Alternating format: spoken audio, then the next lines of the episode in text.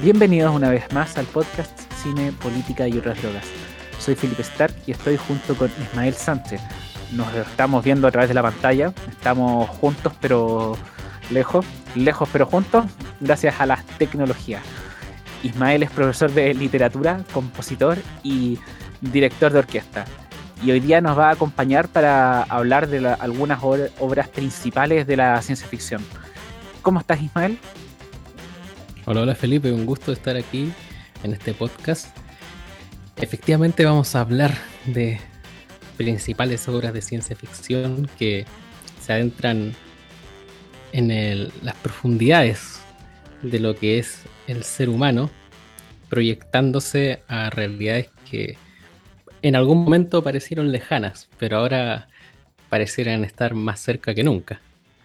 Bueno, eh, en este podcast, hace unos capítulos atrás, ahí puede revisar eh, el historial que nosotros tenemos para que vaya a escucharlo también. Hablamos de Ray Bradbury a propósito de, a propósito de su centenario. Tengo entendido que, igual que yo, a ti te gusta mucho Crónicas Marcianas de este autor. ¿No es así? Efectivamente. Eh, una de las cosas que más me impresiona de Bradbury es la capacidad poética que tiene y pese a ser un autor que desconfía de la trascendencia, ¿cierto? Al mismo tiempo muestra, paradójicamente, eh, una esperanza siempre en, sus obras que uno quizá puede eh, forzar a veces, pero en algunos momentos es como, es evidente que, hay esperanza en algunas ocasiones, como en Crónicas Marcianas, un poco en este espíritu americano, ¿cierto? De colonizador, eh, pero al mismo tiempo con la pregunta de qué consecuencias tiene este, esta colonización que estamos haciendo, cómo afecta a aquellos que vivían aquí y, dónde queda en última instancia el hombre en toda esta ecuación. Bueno, es interesante lo que menciona. Em, pienso que el tema de la trascendencia en Ray Bradbury es algo muy particular, es un autor que es como una especie de popurrí de creos espirituales. Él no es así un autor propiamente tal religioso, pero toma elementos del cristianismo, toma elementos del budismo, eh, de su propia experiencia biográfica. Y por eso te quería preguntar, ¿en qué notas tú que está este elemento que tú, que tú no ves como esa trascendencia, lo que me dijiste antes? en, en que no lo veo. Eh, no lo veo en, estos momentos en los que se evidencia la soledad profunda que hay en el hombre. Una soledad de la cual no puede escapar en, ningún, en ninguna instancia y de, en la cual se va a quedar y sin poder aspirar a nada más. Huye el hombre de la tierra con esperanzas de una nueva vida, ¿cierto? En, Marte y con todos estos panfletos que decían eh, que vaya a trabajar a Marte, pero se llega a Marte y, que se encuentra finalmente la soledad. Se encuentra con que eh, la familia eh, se va perdiendo. Me acuerdo en el cuento El, el Marciano, ¿cierto? Cuando, este, este marciano que se va confundiendo con, aquellos seres que extrañan a los demás, a, punto, al punto en que colapsa el mismo ante la necesidad que tiene el resto de revivir eh, recuerdos de sus seres eh, queridos. y en ningún momento se ve una esperanza de reencontrarse, por ejemplo, en un más allá, eh, o de una reencarnación, por ejemplo, sino que se abandonan al recuerdo y a la posibilidad inmediata de tenerlo a través de la imagen del marciano, pero no, no veo que haya una, una esperanza futura, sino, sino más allá de la esperanza de la, de la técnica, ¿cierto? Estamos avanzando, estamos llegando a Marte, pero fuera de eso no hay nada. Mira, es interesante lo que dices porque está este cuento de la tercera expedición, Ismael. habla de lo mismo del marciano, pero desde otra perspectiva. De hecho, es sobre un capitán, el capitán John Black, que llega de las, primeras, de las primeras oleadas de seres humanos al planeta rojo. Es un viejo, es un anciano que, producto también de los avances científicos de la medicina, ha rejuvenecido y tiene la apariencia de un hombre de 30 a 40 años, no más allá de eso. Y cuando aterrizan en Marte, eh, llegan a un pueblo que tiene la apariencia de una, no sé, tiene las casas, tiene los centros comerciales pequeñitos así de un pueblito norteamericano. Es un pueblito norteamericano empotrado en Marte. Y sus habitantes son las personas que alguna vez fallecieron en la Tierra y que eran familiares, amigos y conocidos de todos estos tripulantes. Entonces así John Black se encuentra con su hermano que había muerto en circunstancias trágicas muchos años atrás y todo, y todo ese momento es muy alegre, es muy feliz. Incluso hay una apertura a cierta trascendencia, pero Bradbury de algún modo, no sé si cierra las puertas, pero de algún modo las pone en cuestión porque finalmente son los marcianos quienes eh, con este poder medio proteico, si me tomo de las palabras de Borges en el prólogo del libro, eran los que se habían transformado en estos seres que eran queridos para los seres humanos y usaron este método finalmente para matarlos a todos y, de algún modo deshacerse de estos invasores. Porque creo que estaremos de acuerdo, Ismael, en que en este libro los marcianos al principio parecen, como ha dicho la crítica, monstruos, pero son finalmente los seres humanos los que poco a poco van tomando ese rol y se van invirtiendo así los papeles. Los marcianos son víctimas, de hecho también se ha leído desde una postura colonialista esta novela, esta colección de relatos, como queramos llamarla.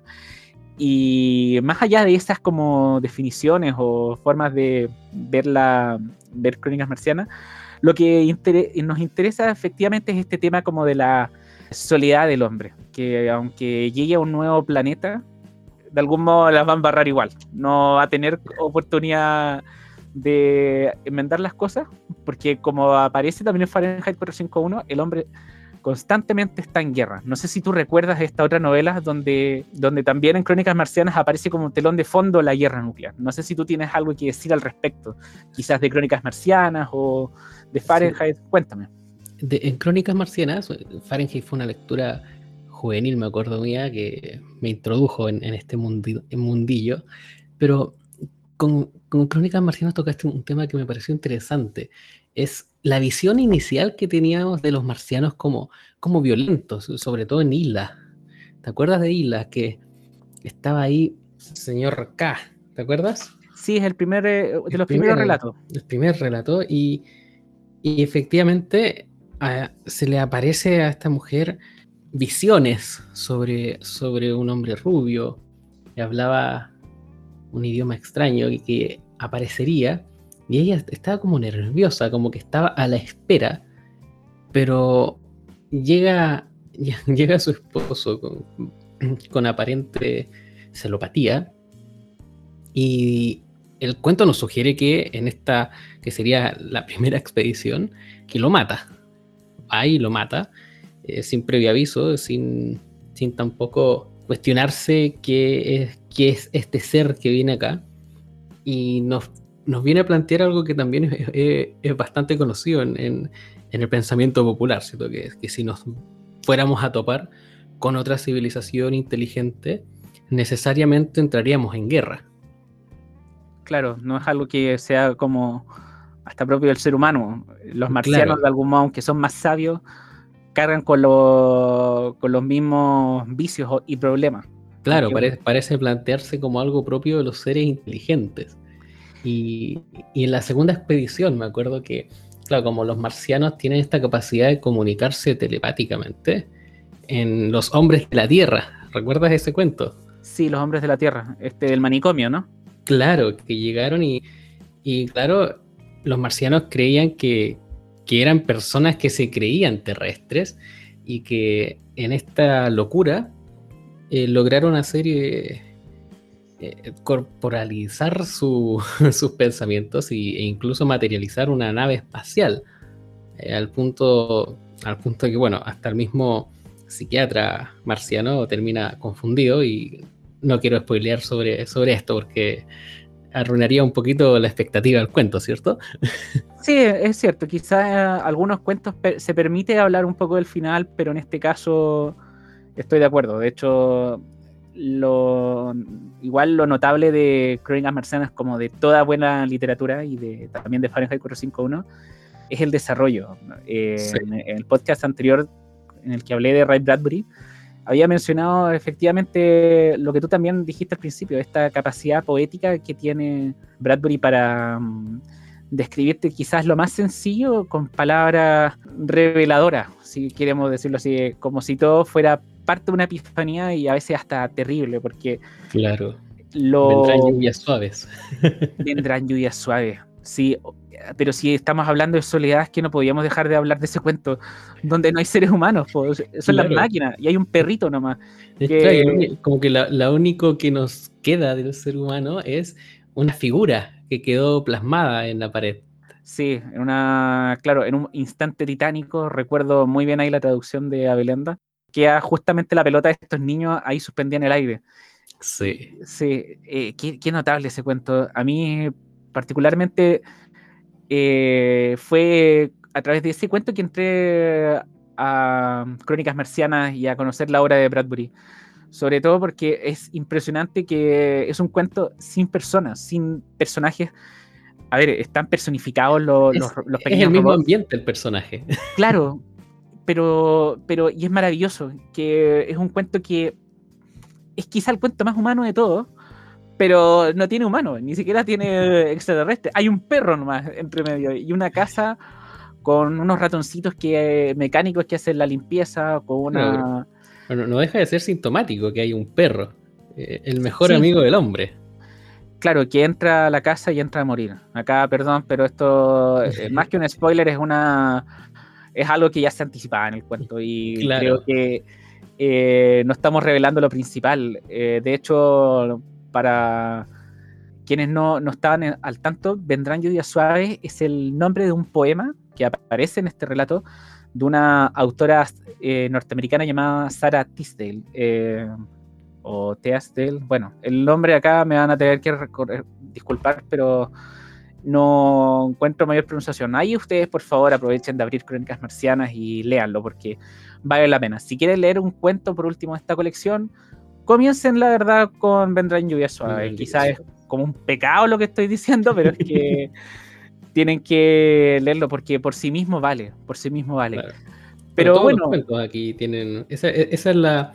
Si bien esto es una colección de cuentos que tiene una columna vertebral bastante eh, bien construida, eh, cada cuento tiene unidad y se puede leer por sí mismo. Eso es lo, es, lo bueno del cuento, del, del mismo género, ¿cierto? Sí, y que acá Bradbury pero maneja a la perfección. Lo interesante es que son obras de juventud, que Bradbury escribió todo esto en su a los veintitantos durante los años 40, los publicó en revistas Pulp y finalmente eh, lo llevó a una editorial, hizo algunos tejemanejes aquí para unir las historias un poco más, para darles una coherencia y lo presentó. Y bueno, es lo que conocemos hoy día.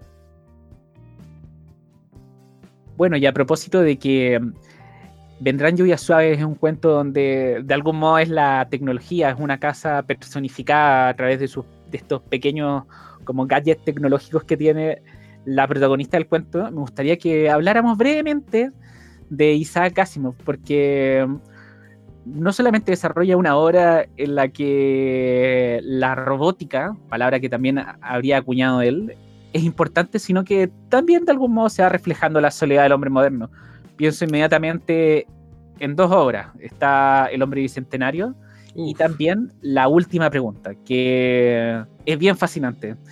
Me acuerdo que cuando tú leíste la última pregunta, también quedaste pasmado, porque aunque es breve, es un cuento notable, redondo de principio a fin. Que, bueno, no sé, conversa tú también, sería el invitado. Gracias. Eh, no, la última pregunta me, me dejó para adentro. Porque, porque em, empezar de una forma tan, tan, tan poco seria, ¿cierto? Es como una apuesta que se hizo entre dos personas en estado etílico. Copeteado. copeteado, así como escuchando este podcast. No somos tan eh, pobres, pues oye. bueno, pues, podría ser peor, ¿no? Y, bueno, estaba ahí, ahí escuchando, eh, haciendo, tomando entre ellos y se hacen una pregunta que aparentemente no tenía solución. Claro, mira, la, tengo acá. La tienes ahí, a ver. Sí, la tengo acá porque para que nuestra audiencia tenga claro lo que le preguntaron a Multivac, esta computadora que lo sabía todo, como el Google de los años 50, vamos a poner que. Como el Yahoo Respuestas. Claro, Yahoo Respuestas de los años 50. Descansa en paz, Yahoo Respuestas. Descansa en paz, Yahoo Respuestas. Claro, mira, ¿cómo puede disminuirse masivamente la cantidad neta de entropía del universo? Es una pregunta difícil. No sé si aquí podemos disvariar sobre esto o vamos directo al quiz del cuento. Yo creo que, hay que ir al quiz. No, no sé si tengamos herramientas para responder nosotros a esa pregunta. claro, sí. Ya, dale Ismael, cuéntame. ¿Qué, qué ibas a decir? Algo que, he visto y que se puede ver en, gran parte de la literatura, ya no de ciencia ficción, sino de, del siglo XX, como un cuento que se llama Wakefield o, el Bartleby describiente, que es uno de mis favoritos, ¿cierto? Eh, que ya dejó de ser el hombre, un héroe, que se enfrenta a problemas eh, traídos por el destino, traídos por, por los dioses o el hombre contra la naturaleza, sino que comienza a ser el hombre un problema en sí mismo. La visión del héroe moderno ya, ya es una, una versión que no nos trae mucha, mucha tranquilidad.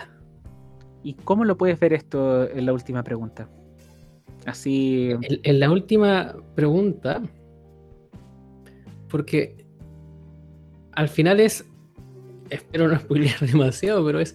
No, no, acá vamos a hablar de spoilers nomás. Así que, chavo, si al final lo que importa.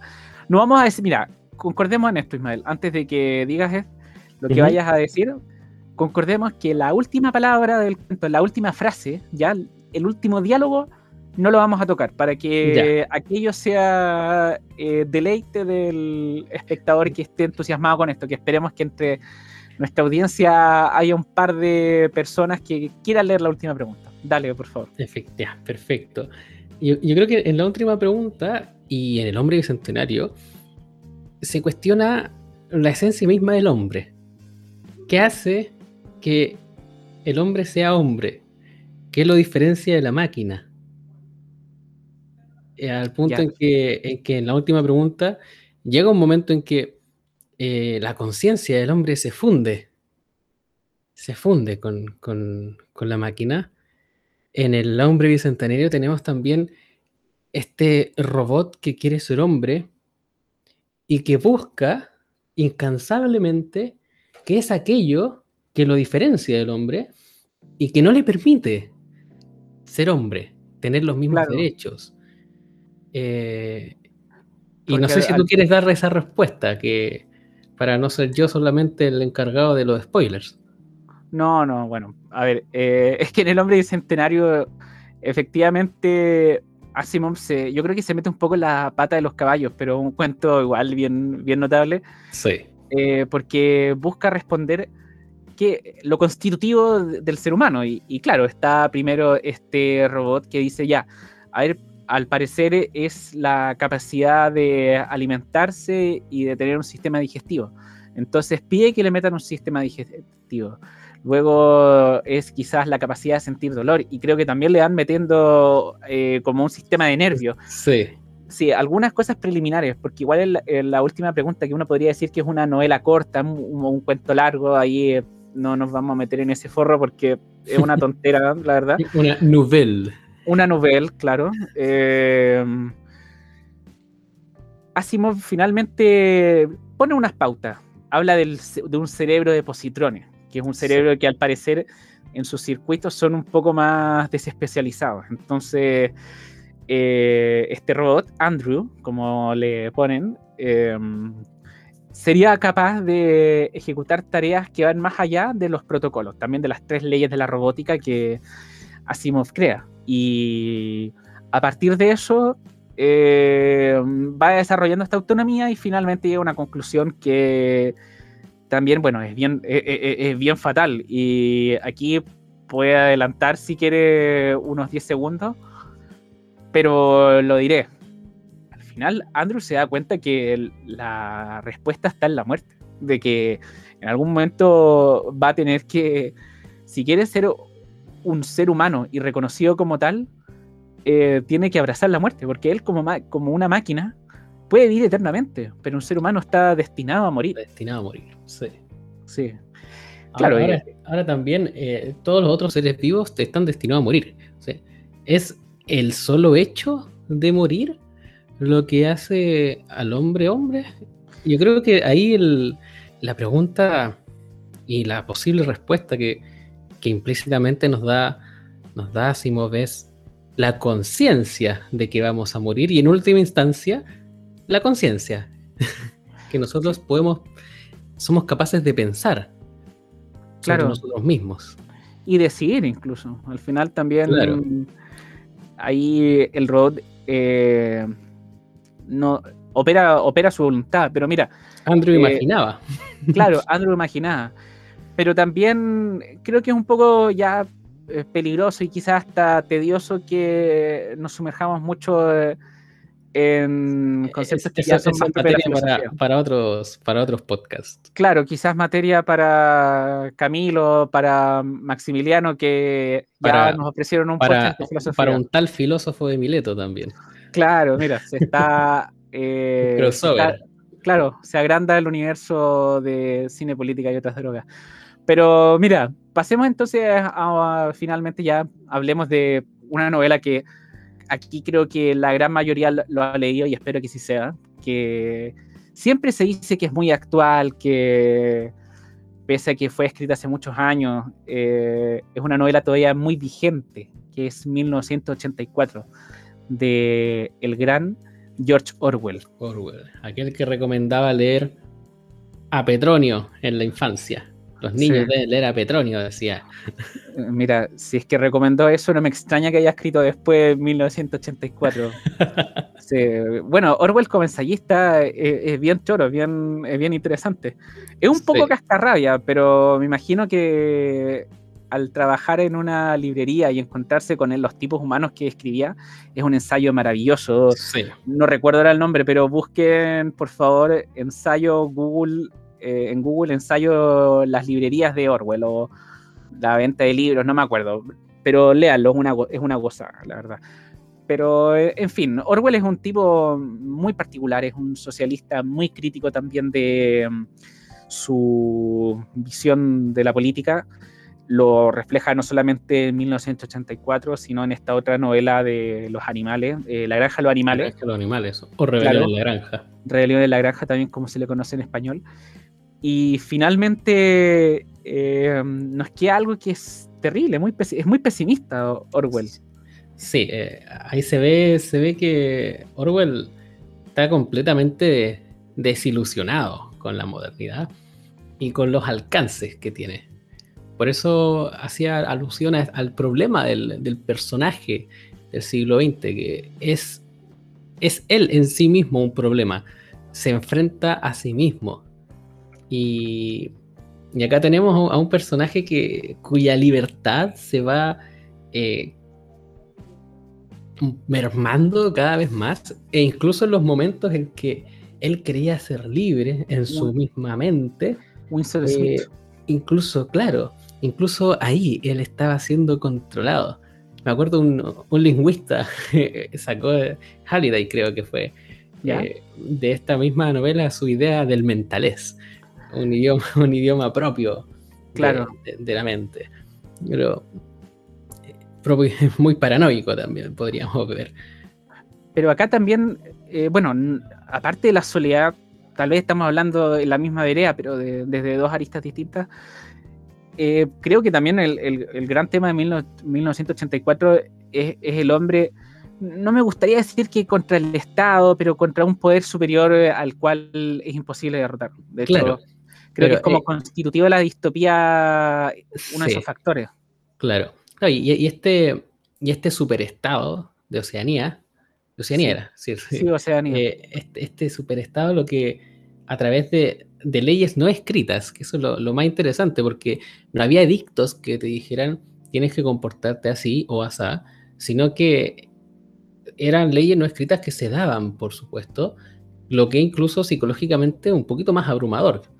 Y, de uno u otro modo alejaba del hombre todo lo que es eh, el afecto, eh, al punto de que eh, las relaciones sexuales se, se terminaban siendo un trámite, nuestro deber con el Estado.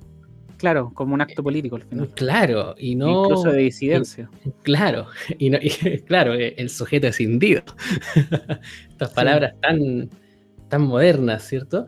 Y, y termina siendo este, este, este acto que precisamente concebió por, por una sociedad cristiana como un acto de amor profundo que es capaz de concebir la vida, acá lo hace como un eh, deber contra el Estado y después con, Julia termina siendo eh, termina siendo ahí un acto político, lo, lo declara abiertamente Julia, esto es un acto político, sí. estamos eh, como una, especie de protesta y, y precisamente se aleja, o sea, se, vacía eh, todo acto humano de su trascendencia y lo deja solo.